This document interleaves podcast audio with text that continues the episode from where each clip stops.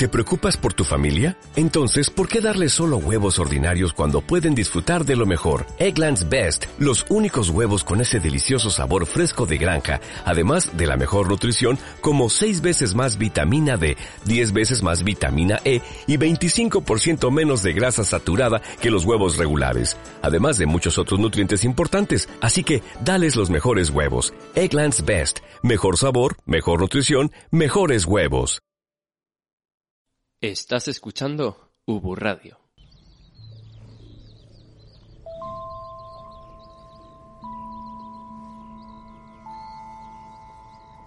Necesito ayuda porque soy una persona sin hogar.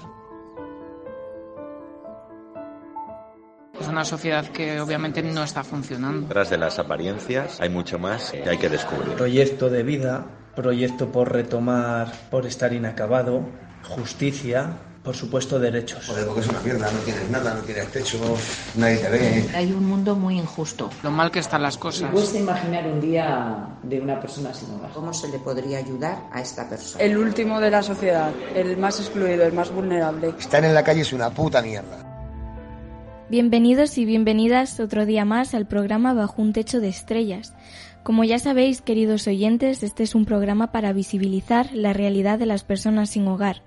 En este programa tenemos diferentes podcasts enfocados a esta realidad. En el podcast de hoy hablaremos del empleo y de la reinserción laboral. Como hemos podido comprobar en los demás programas, las necesidades de estas personas se engloban en un círculo. No hay ingresos sin trabajo y no hay hogar sin ingresos. Los prejuicios de esta nuestra sociedad hacia las personas sin hogar hacen que muchas veces se les cierren puertas para poder cumplir estos objetivos y se les haga casi imposible retomar sus vidas de la manera que ellos quieren.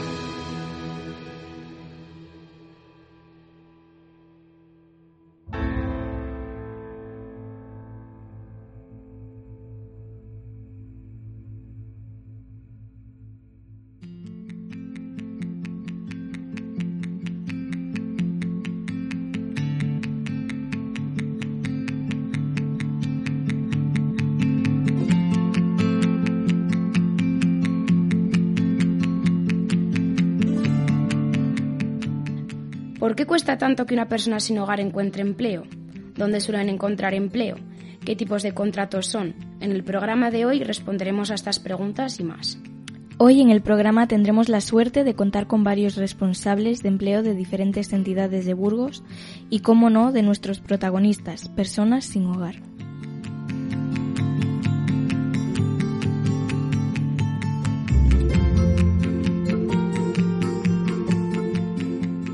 Vamos a empezar este podcast presentando a Isaac González, educador sociolaboral de la Fundación Lesmes. Bienvenido al programa, Isaac.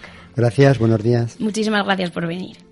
Cuéntanos un poco, ¿qué es el CEIS y cómo funciona el programa de empleo? ¿Qué es lo que ofrece? Bien, el CEIS es un centro de integración social que trabaja con personas sin hogar. Eh, ofrece todo un servicio integral, se trabaja con la persona de forma integral, abarcando mm, las, las tres áreas de la persona, la personal, la social y la laboral.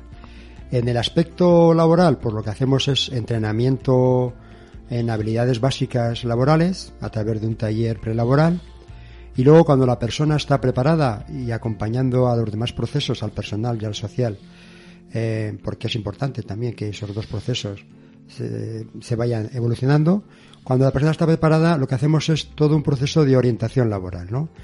Enseñándoles a hacer un currículum, a, a, utilizar las nuevas tecnologías para buscar trabajo, ofreciéndoles el abanico de formación eh, que hay, de cursos formativos que hay en la, en la ciudad de Burgos y haciéndoles un acompañamiento personal eh, para todo lo que es la orientación laboral.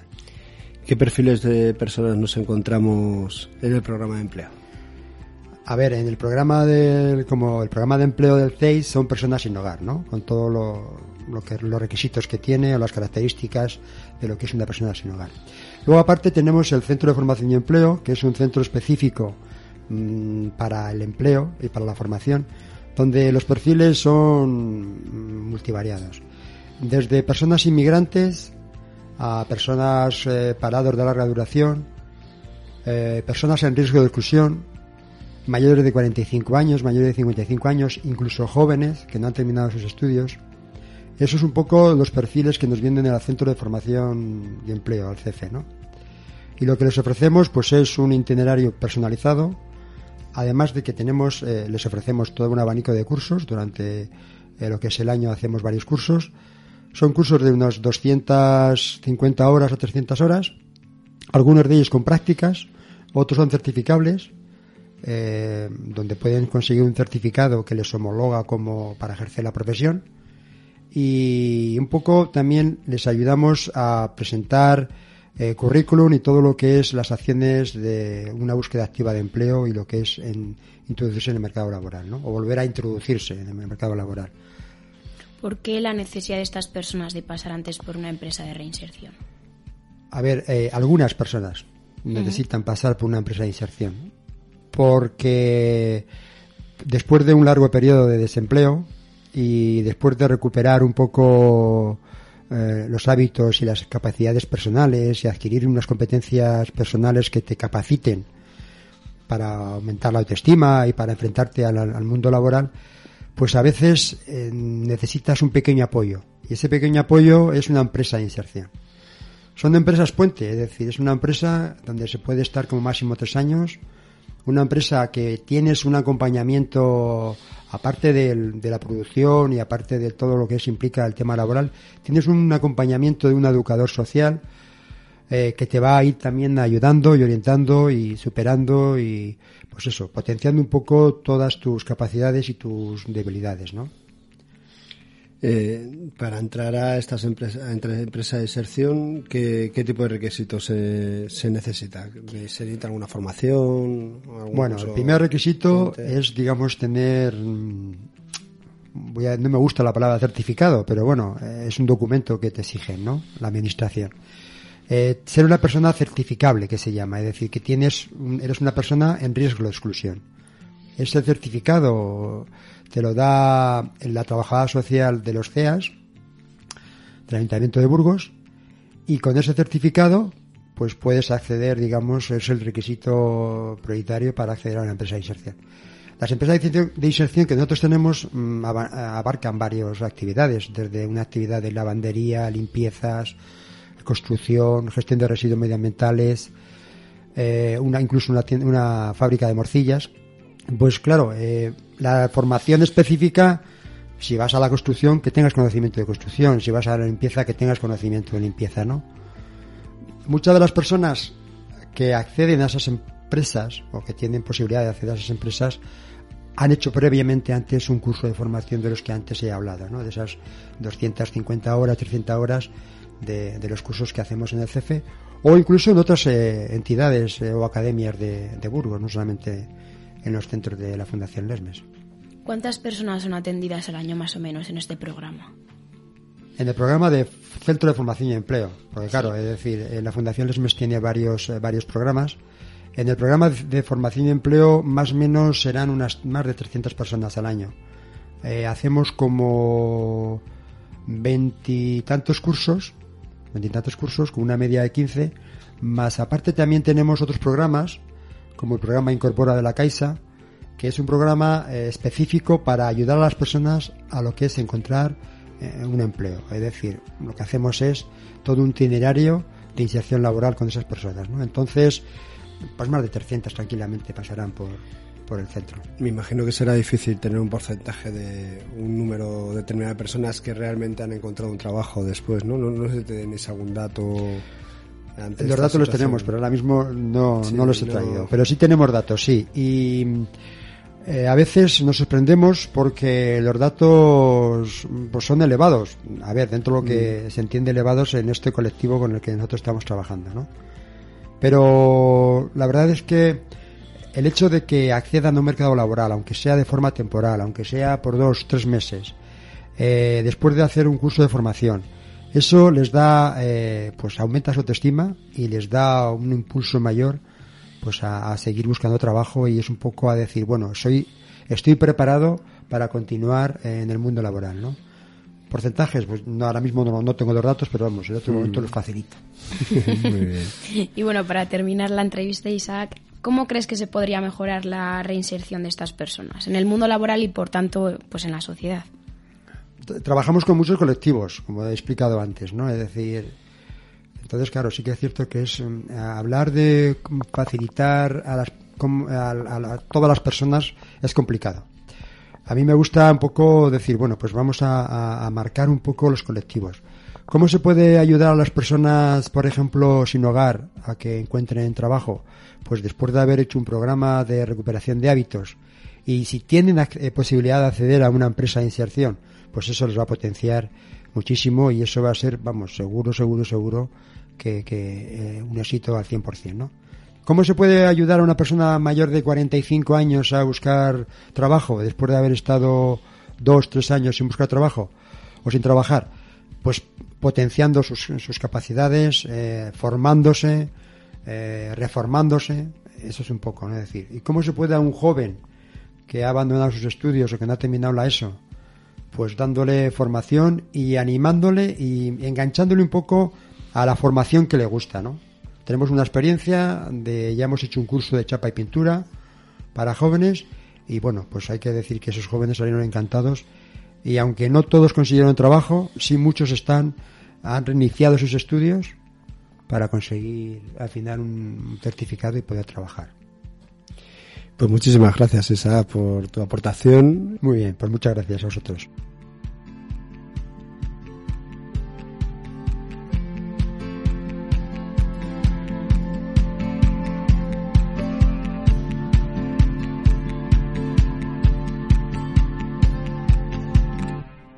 Escuchas Ubu Radio, la radio de la Universidad de Burgos.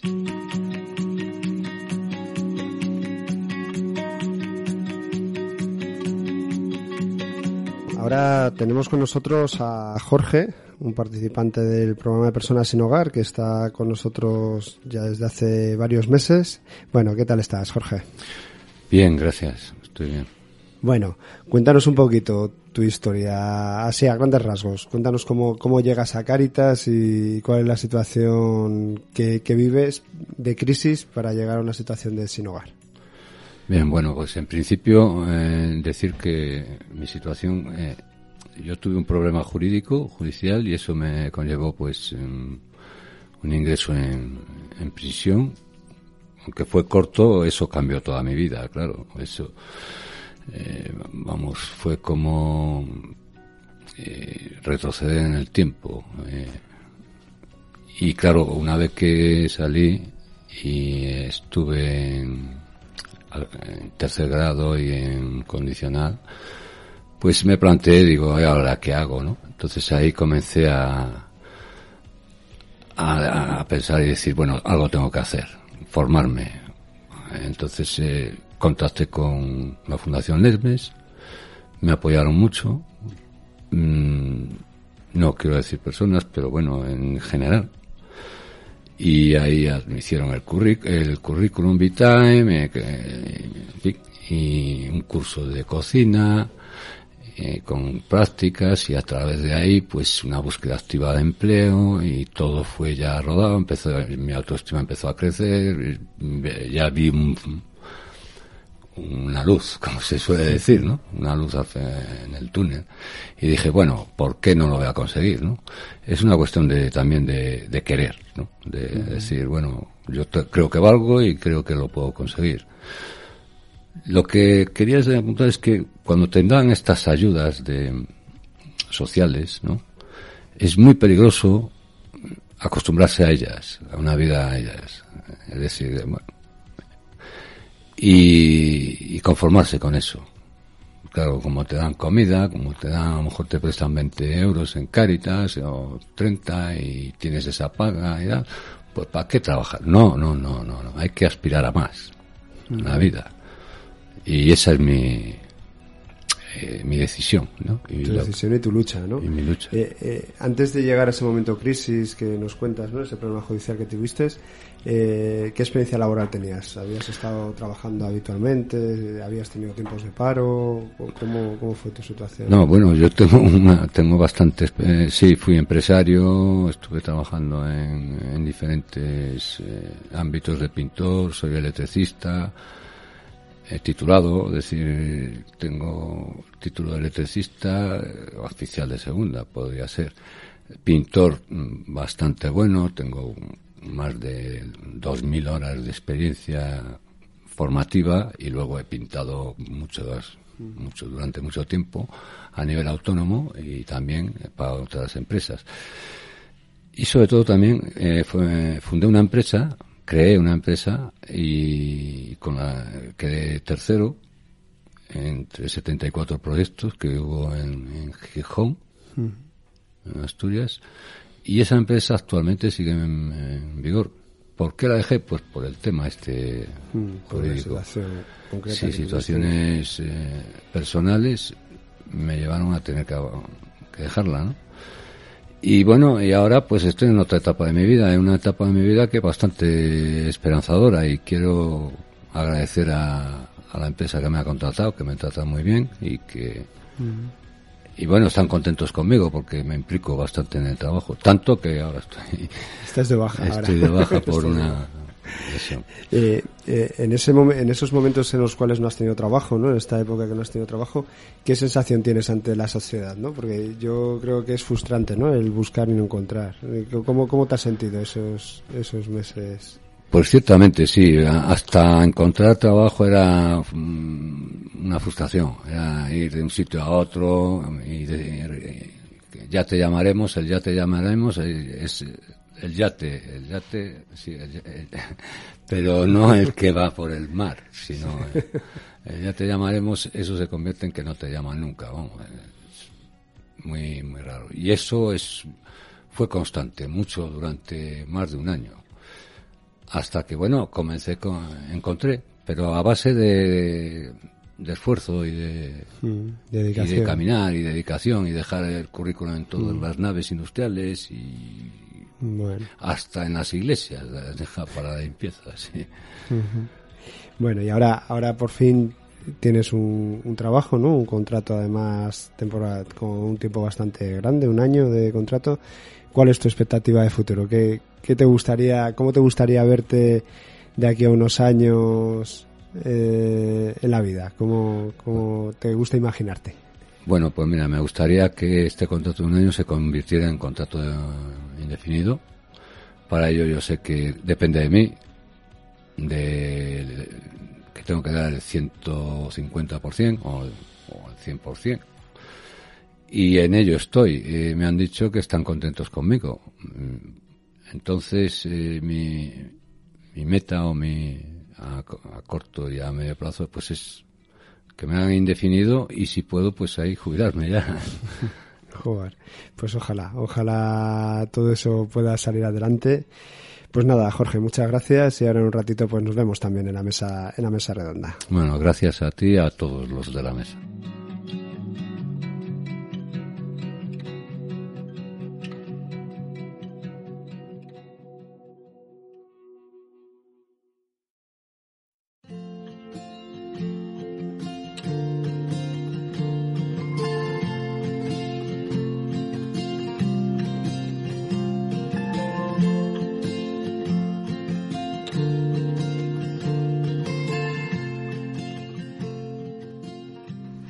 Tenemos también hoy en el programa a Raquel Sáez, gerente de la empresa de reinserción de Caritas en Vico, Emprendimiento para el Bien Común.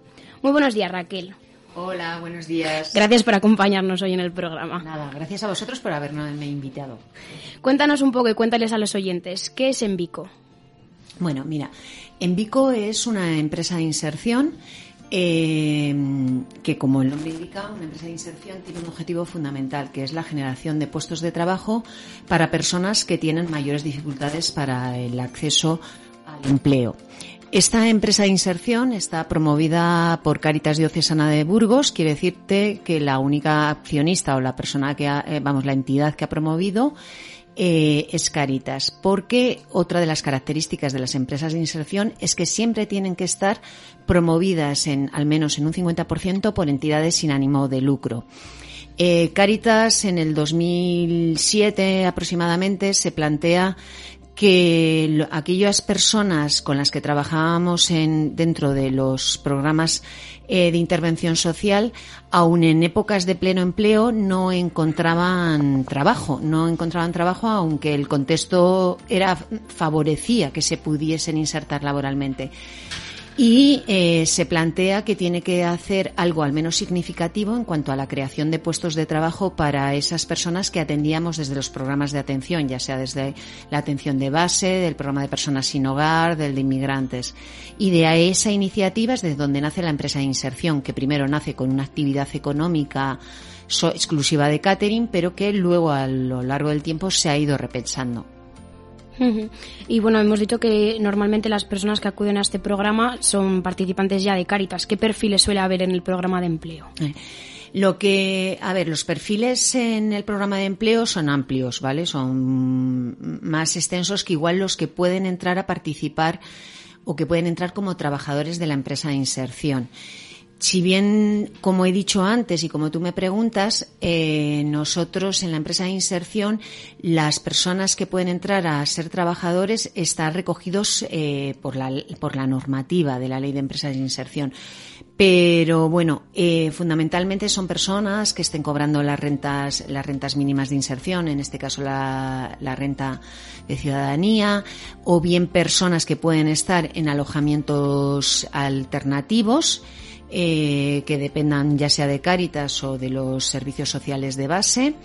También personas que hayan estado eh, o menores que hayan eh, personas que alcancen la mayoría o menores que estén que hayan estado en el sistema de protección. el perfil es variado, pero bueno, son personas que realmente van a tener complicado no solo acceder, sino mantener un, un empleo. Eh, entran en la empresa como trabajadores, eh, como trabajadores, ya sea en una jornada completa o parcial, y eh, durante el tiempo que están, que es un máximo de tres años en, las, en lo que es una empresa de inserción, en este caso con nosotros. ¿Cómo se colabora con la promoción de la formación y el empleo? Mira, en la empresa no solamente van a desarrollar un trabajo productivo, que realmente somos una empresa, entonces eh, nuestro objetivo es tener una, vender una serie de productos y servicios. Pero la, una de las obligaciones respecto a lo que es el personal de inserción, que son aquellos trabajadores que tienen, que están en riesgo o en exclusión, eh, tenemos que elaborar un itinerario de inserción sociolaboral con ellos.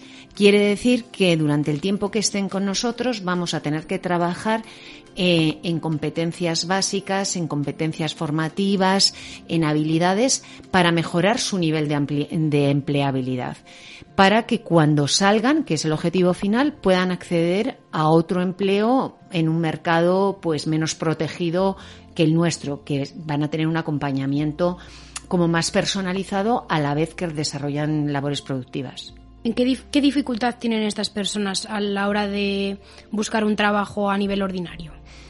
Bueno, pues eh, a veces depende del punto de partida que tenga el propio trabajador. Hay trabajadores que a veces eh, o en la empresa hemos tenido trabajadores que en los contextos, a veces cuando ha, habido situación de un índice de paro muy alto, eran personas muy competentes, muy capacitadas, pero que simplemente pues el contexto era desfavorable para ellas. Esas personas luego tienen pocas dificultades para acceder a un empleo normalizado por decirlo de alguna manera. Pero luego hay otras personas que su punto de partida eh, a nivel de competencias para, eh, para poder acceder a un empleo es más básico, pues porque no tienen las habilidades básicas de puntualidad, de concentración, de ejecución de un trabajo sistemático.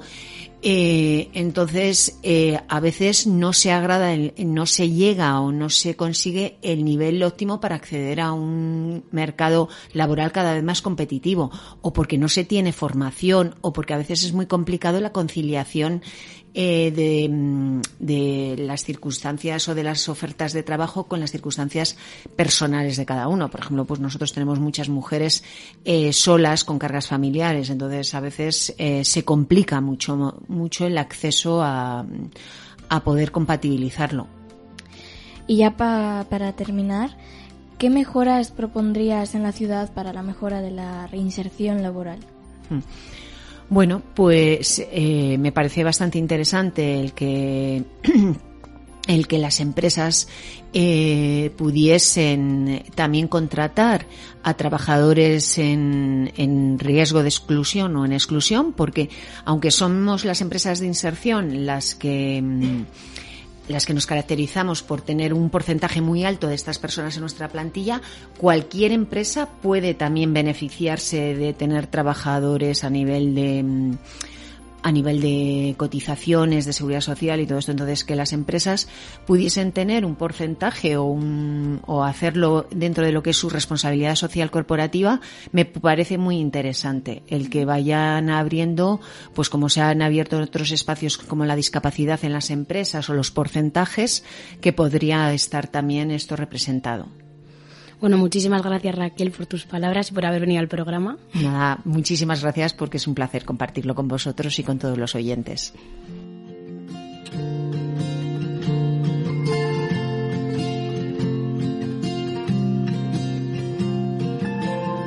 Joven y divertida. Así es su Radio, la radio de la Universidad de Burgos.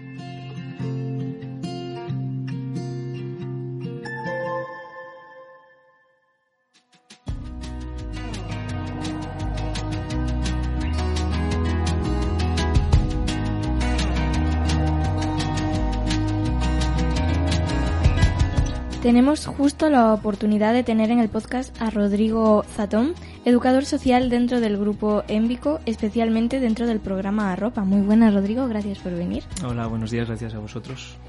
Primero de todo, ¿en qué consiste el proyecto Arropa? Bueno, pues el proyecto Arropa eh, está enmarcado dentro de lo que es el sector de residuo textil. Eh, lo que hacemos eh, dentro del proyecto es una gestión de la ropa de segunda mano que nos donan en este caso eh, los burgaleses. Hacemos una recogida de ropa de segunda mano a través de contenedores que tenemos repartidos por los diferentes sitios de, de Burgos. Luego esa ropa la llevamos toda a una nave de selección en la que hacemos una serie de clasificación, de tratamiento, de etiquetado y de higienizado de esa ropa que nos llega y posteriormente lo que hacemos es mandarla a las tiendas que tenemos de, del propio proyecto de ropa, con el objetivo al final de, poder conseguir una serie de beneficios que luego son invertidos o reinvertidos en los propios contratos que tenemos dentro de la empresa. claro, nos hablas un poco del objetivo principal del, del proyecto. ¿Cuál es el objetivo principal del proyecto? Objetivos principales tenemos dos, podemos destacar. ¿vale? Uno de ellos eh, sería el tema de cumplir con las tres R's que llamamos, que es el tema de reducir, reciclar y reutilizar y el otro, que es el más importante en ese, sentido para nosotros, que es el de, la creación de puestos de trabajo para aquellas personas que lo tienen más difícil para acceder al, empleo. ¿En qué, ¿En qué beneficia este proyecto a las personas participantes? Bueno, pues nosotros trabajamos eh, en base a, diferentes competencias, eh, en tema de competencias profesionales, temas de competencias personales y también sociolaborales. Entonces, intentamos que mejorar no solo a la persona, sino también el entorno de la persona.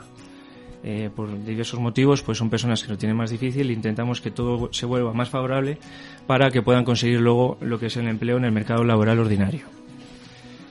Y bueno, ¿qué tipo de perfiles, qué tipo de puestos de participantes se encuentran dentro del proyecto Arropa? Vale, son diversos. Eh, intentamos eh, marcar en perfiles laborales en torno a, por ejemplo, mozo de almacén, en el que se desarrolla diferentes actividades de logística de, de la nave, eh, temas de formación en carretilla, eh, en cómo colocar diferentes materiales, en qué, de qué manera y todo ese tipo de cosas. Y también tenemos perfiles que van orientados a, a dependiente, por ejemplo, dependiente de, tienda, a hacer labores de atención al cliente y todo ese tipo de, aspectos. Eh, y luego también tenemos otra parte de perfiles laborales que sería la de la de repartidor, digamos, ¿vale? En la que, pues por ejemplo, en nuestro caso, en la empresa, lo que hacen es eh, recoger todo lo que es los, pedidos de ropa que hacemos en la nave y luego distribuirlo en las, en las tiendas y todo eso, ¿no? Transmisión de albaranes, ese tipo de cosas. Son un poco los perfiles básicos que, que tenemos nosotros y que luego intentamos que, que, puedan salir en base a eso al mercado laboral ordinario, en cuanto a eso. A nivel personal, ¿qué soluciones pondrías a la exclusión social en, en relación con el empleo? Bueno, lo que intentamos es sobre todo que el resto de empresas nos tengan en cuenta, ¿no? Porque eh, yo creo que es una parte que, es importante seguir trabajando. debido a que estas personas por lo general tienen un currículum que no es, no es demasiado amplio, entonces quizás desde una reserva de mercado o buscar algún tipo de alternativas y una coordinación con esas empresas pues para intentar eh, que vean que son personas que pueden perfectamente desarrollar un trabajo sin ningún problema. Entonces sería igual un poco ese aspecto el que, el que podríamos destacar para que podamos dar soluciones a, a este tipo de, de, de, contra, de contratos y de personas. Vale, muchísimas gracias Rodrigo por tu aportación, por tu explicación y por tus palabras. Bueno, gracias a vosotros. Gracias.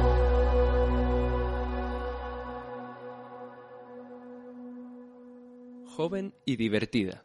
Así es Bus Radio, la radio de la Universidad de Burgos.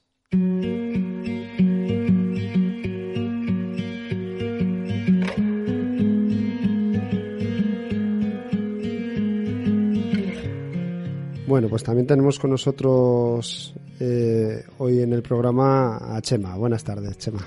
¿Qué? Buenas tardes. Eh, bueno, eh, cuéntanos un poquito eh, tu situación. ¿Cómo, cómo llegas a, al Hogar San Francisco? Después de por qué llegas. Cuéntanos un poco esa, tu, tu, historia así brevemente. Bueno, brevemente, pues eh, ya estaba trabajando, estaba bien, estaba con una chica en, tuve el problema este que de la de la o sea cuando estuve trabajando que te cogí un constipado y luego tuve el principio de neumonía y ahí ya me vetaron de tal manera que no podía trabajar en ningún lado. Entonces el dinero se iba acabando. Eh, murió mi madre tuve que dejar el piso me vi en la calle estuve viviendo en la calle fui a casa de un amigo, le cogí las pastillas que tenía y me las comí todas. Y entonces eh, la otra chavala con la que estaba, porque ella con la otra no estaba, eh, me despedí de ella y vino y me salvaron en ese momento.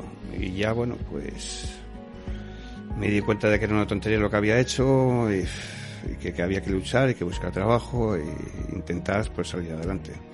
Mm aunque es un poco difícil, bastante difícil, porque te cierran todas las puertas, todas. En el momento que dices la edad que tienes, o alguien que sepa que estás en Caritas, te cierran totalmente las puertas. No te dan trabajo. Y luego encima somos unos vagos que estamos todo el día en la calle. Esa es la, la imagen que tenemos, que tienen de nosotros. Porque tú antes de llegar a Caritas, Chema, tú has trabajado, has tenido siempre trabajo está trabajando, y, sí. Y, has cotizado sí, y, siempre. y no sido una persona que hayas estado tirada en la calle, no, ¿no? Nunca. Bueno, ¿qué, qué sensación tienes ante esa gente que, que, que, os mira mal, ¿no? O que, o que estigmatiza la situación que tenéis muchas veces las personas sin hogar. ¿Cómo, cómo ves esa, esa mirada que, que pues, tienen hacia vosotros? Me dan pena, fíjate. Porque la situación que estoy yo pueden estar ellos también.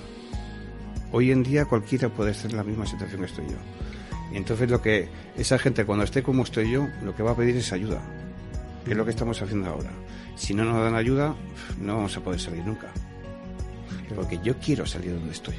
Yo quiero una casa, quiero estar con mi chavala, quiero ver una película tranquilamente en el sofá, comer lo que me dé la gana. Claro. Tomarme un café en un bar tranquilamente cosas que no puedo hacer. Mm. Eh, ahora mismo estás en búsqueda activa de empleo, ¿no? Sí. ¿Y, y qué dificultades te encuentras? ¿Cómo, cómo, cómo ves? Este, para, bueno, para la edad que tengo yo es de bastante difícil. El otro día estuve en una entrevista de trabajo y el señor majísimo me dijo que sí, que no había ningún problema pero en el momento que le dije la edad que tenía, me dijo, es que yo pensaba que tenías menos. Estoy buscando una persona entre 35 y 40 años. Cuando le dije 55, dijo que no, no me valía para ello, para el trabajo. Digo, pero oiga, pero denme una oportunidad por lo menos. Vea usted si trabajo o no trabajo. Si no trabajo, me echa. Me dijo que no, que querían gente joven. ¿Y sabes para qué me dijo? Para explotarlos. Encima me dijo eso. Joder.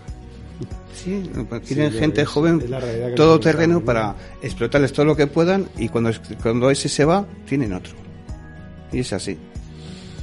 Esa es la sociedad ahora mismo que hay. Mm. Bueno, pero entiendo. No digo que en todas las empresas. En todas las empresas sea así, ¿no? Digo puntual. De todas maneras, tú sigues luchando por buscar empleo. Por supuesto. Estás día a Mm. día eh, repartiendo currículos, ¿no? Por ahí. Sí. Eso Y doy en fe el mo- porque y en el móvil, y en hacemos todo. copias todo- casi Sí. todas las mañanas del currículum. Bueno, ¿qué, qué expectativas de futuros tienes? ¿Qué, ¿Cómo te gustaría imaginarte, pues no sé, de aquí a unos meses? Pues trabajando, estar fuera de donde estamos, de donde estoy ahora, ¿no? Y de vez en cuando pues iros a hacer una visita a ver qué tal estáis. y agradecidos. Bueno, pues muchas gracias, Chema, por tu aportación, que yo creo que, que da mucha visibilidad de la realidad que, que vivís el colectivo de las personas sin hogar. Y, y bueno, pues seguimos hablando ahora un ratito en la mesa redonda. De acuerdo, muchísimas gracias a vosotros.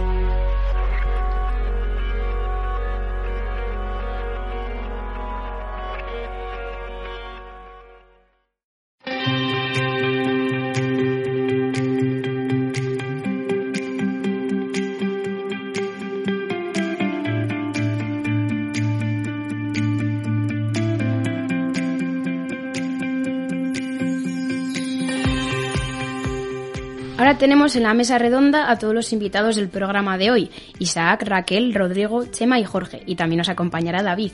En este ratito tendremos la ocasión de debatir algunos temas que a lo mejor ya han salido anteriormente. Primera pregunta que lanzo.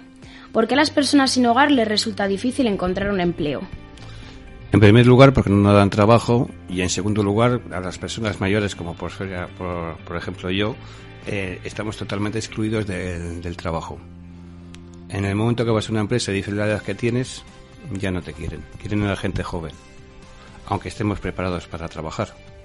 Yo considero que las personas sin hogar no deja de ser un colectivo en exclusión y la- el tema del trabajo es una última parte, porque antes hay que, mejor dicho, trabajar otras facetas, porque no solamente el trabajo es lo importante, sino que también hace falta eh, reeducar y recuperar un poco las condiciones mm, de vida que se tenían antes, ¿no? Un poco ordenadas, con hábitos saludables, que es muy importante. A veces quizás pensamos que solo el trabajo es la solución de todo, pero yo no sé si estáis conmigo en que a veces hay que trabajarse otras cosas ¿eh? para poder luego trabajar. Porque a veces el trabajo se tiene, pero ¿y cómo se administra el dinero que, que yo consigo en el trabajo? ¿Cuánto me dura? Son muchas preguntas que a nosotros, de nuestra experiencia, estamos viendo y que hay que trabajarlas. Si no, en un mes o en dos semanas de trabajo, la persona abandona. Bueno, depende. Depende de la persona que sea también. Hay todo. Yo siempre he estado trabajando hasta que he dejado de trabajar, entonces me he encontrado con una situación que no tengo nada y he tenido que ir a Caritas. Pero en mi situación, yo trabajar siempre he trabajado y siempre he tenido en mi casa y siempre he tenido dinero hasta que he llegado a una edad que no, que no me han dejado trabajar. Y con unos hábitos y con unas... Bueno, a ver, eh, efectivamente, estamos generalizando. Cuando Claro. hablamos de personas sin hogar y el tema de acceso al mercado laboral, es generalizar la pregunta. Por supuesto que cada caso tiene un tratamiento especial y diferente y personal, ¿no? Pero bueno, como estamos aquí hablando un poco en global, Bueno, nosotros eh, desde podemos hablar de una experiencia en concreto, porque antes de la empresa de inserción pues tuvimos un caso de una persona que pasó primero por el, el programa de personas sin hogar, se hizo un proceso ya inicial con él y, eso y al final se decidió que, que de darle la oportunidad de poder entrar en nuestra empresa, ¿no? Teniendo un contrato, estando de alta en la seguridad social y respondiendo ante unas funciones productivas. Eh, en ese caso, eh, pues realizó funciones de mozo de almacén, eh, manejaba una carretilla, eh, llevaba el tema de albaranes, bueno, sí que, sí que era posible que pudiera realizar una serie de funciones y, y con eso le posibilitábamos la, la, la historia de poder tener luego un empleo más adelante o de tener un mínimo de formación y un mínimo de experiencia laboral. Por lo tanto, desde ese punto de vista sí que pensamos que, que posible es. Es verdad que las circunstancias previas eh, no son las, adecuadas eh, para poder encontrar un trabajo, pero no significa que no se pueda optar a, un empleo. En este caso, pues pudo ser posible a través de la empresa de inserción y de hecho eh, también podemos decir que, que según lo que nos contó él, pues eh, pudo seguir trabajando y, y ya, ha seguido avanzando en ese sentido, ¿no? Hola, hola a todos. Bueno, antes, al hilo de lo que comentaba Dorio sobre las tres R's, yo también tengo otras tres R's. Reeducar, reinsertar y renacer.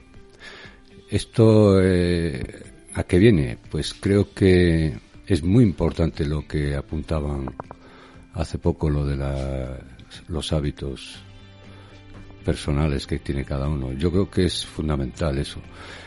Si bien es verdad que cuando uno está en una situación desempleada y económicamente débil y, vamos, esas condiciones te llevan también a, a malos a malos hábitos, a malos pensamientos, a depresión, eh, eh, auto, bueno, pues eh, incluso, que no te valoras, entras en una, una elipse que, que, vamos, que es autodestructiva en sí misma, ¿no? que es que no te cogen porque tú no vales, que entonces todo eso pues te lleva a malos hábitos también, ¿no? ¿Es una manera de justificarlo? Bueno, también depende, como apuntaban antes, de la persona, ¿no?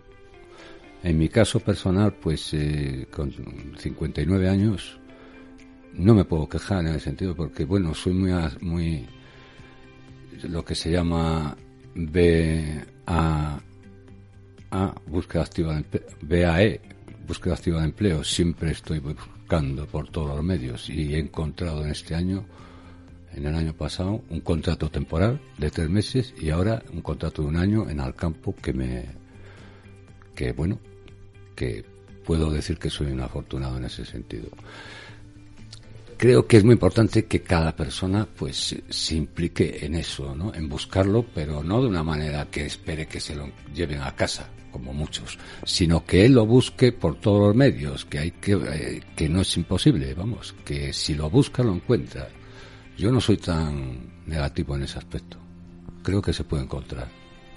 Sí, yo creo que, que lo que dices es un poco el adaptarse a las situaciones personales de cada uno, ¿no? Que a veces eh, el enfrentarnos a las situaciones complicadas, ¿no? y en este caso las personas, el colectivo de las personas sin hogar, eh, es un colectivo que, que lleva una, una, mochila muy grande de carga en sus espaldas y a la hora de, salir a buscar trabajo, pues igual, como decía un poco Isaac antes, no es lo, no es lo primero ni lo fundamental, porque igual lo primero que hay que tener es una estabilidad emocional y personal, pues para poder tener esa búsqueda, ¿no? Para no caer en esas R's que tú decías de, de, en, esa depresión, ¿no? en esa falta de ánimo en búsqueda y buscar esas R's que decías, ¿no? La reserción, el reciclaje, ¿no?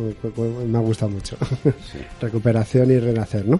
Eh, yo siempre cuando voy a los colegios y me hablan y, hacemos preguntas de las personas sin hogar, eh, yo siempre digo lo mismo, que una persona que lleva 15 años en la, en la calle necesita otro, por lo menos otros 15 para, para que pueda estar otra vez emocionalmente emocionalmente bien, ¿no?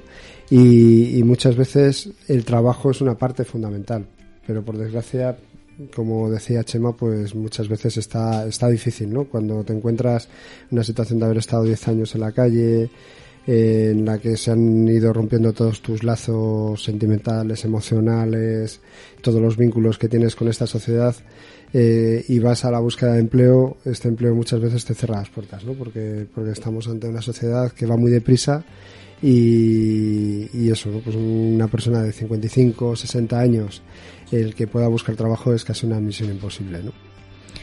Ahora nos cuenta Jorge que el anterior contrato que tuvo fue un contrato de trabajo temporal. Ahora se llevan mucho las 7 T's. ¿Qué pros y contras veis a estos contratos? A ver, eh, yo creo que ahora nos estamos moviendo en un contexto mm, diferente, en un contexto laboral muy diferente del de hace unos años, en que en este escenario laboral juegan un papel muy importante las ETTs y también nos estamos moviendo en una precarización total del mercado laboral.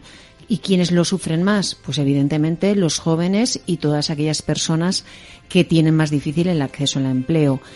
Y Además, eh, yo valoro no solo lo que se ha puesto encima de la mesa. Es cierto que hay colectivos como personas que están en exclusión o personas de una cierta edad mayores de 50, 55 años que se les presentan mm, como misión imposible, aunque es cierto que las palabras de ánimo de que si se quiere se puede, eh, a veces es muy complicado poder acceder a, en estas condiciones al mercado laboral porque eh, nos estamos viendo que es difícil que haya trabajo para todos eh, por el tema de que nos estamos moviendo en una sociedad mucho más automatizada, eh, que hay casi todo están se va, los robots parece que nos van a sustituir. Y es cierto que justo nos tenemos que reciclar y que las empresas eh, pues eh, utilizan a las ETTs para filtrar al personal que les entra inicialmente y nos tenemos que adaptar tanto las organizaciones que estamos trabajando para eh, que nuestros colectivos o que las los participantes de los proyectos puedan adquirir todas esas habilidades a un mercado laboral cada vez eh, más complicado, más complicado y más precario, más precario porque eh, nosotros desde la empresa eh, de inserción y desde los colectivos con los que trabajamos nos damos cuenta de que ahora mismo, incluso trabajando, eh, no se puede salir adelante. Incluso trabajando las personas, eh, cuando tienen muchas personas que dependen de ellos, familias completas, es complicado. Eh, bueno, eso es un poquito que dentro de nada eh, nos vamos a presentar en un contexto en el que eh, hasta ahora pensábamos que la solución es el trabajo y a veces eh, nos vamos a encontrar en un futuro que no vamos a tener trabajo, que no vamos a tener trabajo y entonces tendremos que repensarnos, tendremos que repensar. Sí, vamos, me uno a tus afirmaciones, Raquel, efectivamente. Y yo por, por volver un poquillo a las ETTs, cierto es que el mercado laboral está cambiante, es muy precario, pero yo también, por ver un punto positivo en las ETTs, ¿no? Es decir, y centrándonos en el tema de las personas sin hogar, ¿no? Mm, A veces las ETTs es como una pequeña puerta que te facilita, ah, digamos, esa pequeña prueba, el verificar que tú estás preparado para el trabajo. Porque claro, entrar en una empresa ah, grande ya, con formar parte en la plantilla de forma ya mm, eh, a más largo plazo, pues es más complicado. Pero bueno, ese trabajo temporal de, de unos días, de unos meses, sustitución o, o por un pico de producción, es una pequeña puerta que a las, a las personas eh, sin hogar les ayuda a un poco a valorarse y a decir, bueno, pues eh, realmente estoy preparado para ah, afrontar un trabajo. Esa es mi opinión y mi experiencia. Aparte de que efectivamente hoy en día el, el trabajo no es lo es todo y hay muchas personas eh, que trabajando, pues eso, están en la economía eh, sumergida y son también personas con problemas económicos. Bueno, lanzo la última pregunta a la mesa redonda. ¿Cómo se podría controlar el empleo para que las personas en urgente necesidad de trabajar puedan trabajar? Pues está claro que lo que se llama y siempre se ha hablado y siempre se ha dicho empleo protegido. Es decir, tiene que haber un cupo, un número de, de, de- de número de personas en las empresas de puesto de trabajo que sean para personas eh, pues con problemas sociales. Vamos a, generalizar, ¿no? Eh, claro, eso pasa porque las empresas empiecen a concienciarse de que realmente eh, tiene que ser eh, un puesto y tiene que crear un puesto para todos. Y en la sociedad, pues hay muchos colores y hay muchos, hay diferentes eh, personas y también todos tienen derecho a entrar en ese, en ese mercado laboral. Con lo cual, concienciación a las empresas, por supuesto, facilitación desde las administraciones a que las empresas tengan beneficios por contratar a estas personas.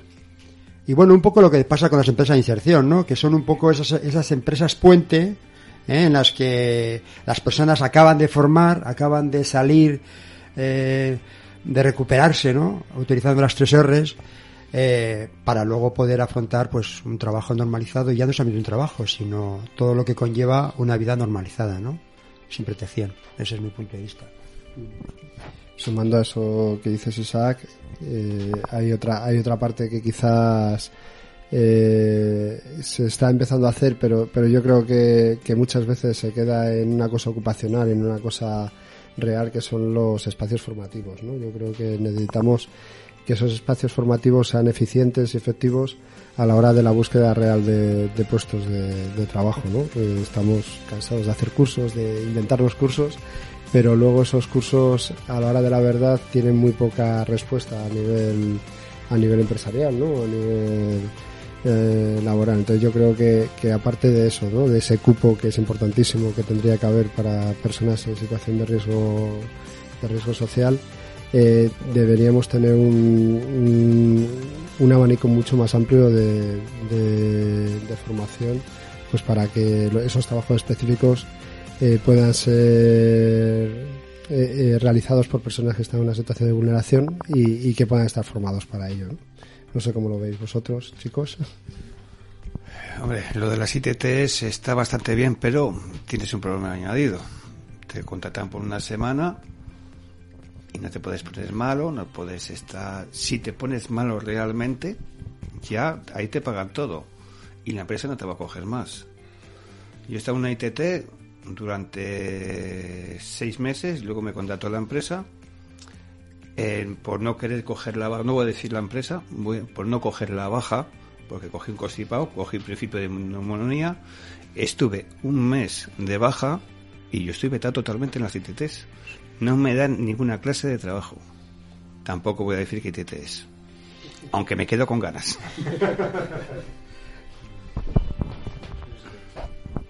Eh, bueno, que el tema de las ETTs es, eh, es bastante complicado en el sentido de que eh, también piden experiencia laboral y claro, experiencia en ciertos en ciertos trabajos que a lo mejor uno no posee y eso les descarta automáticamente. Entonces la pregunta es por qué no les dan la oportunidad de adquirir experiencia. En resumidas cuentas esa es la, la cuestión también.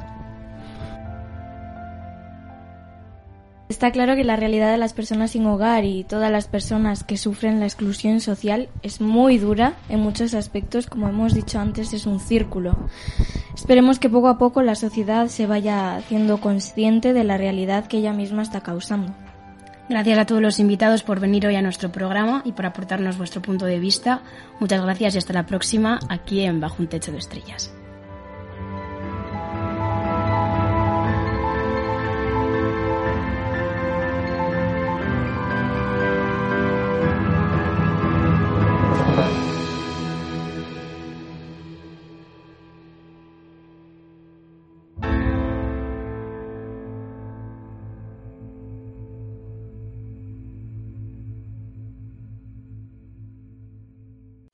Sigue todos los programas de Ubu Radio en nuestra web www.3.ubu.es barra Ubu.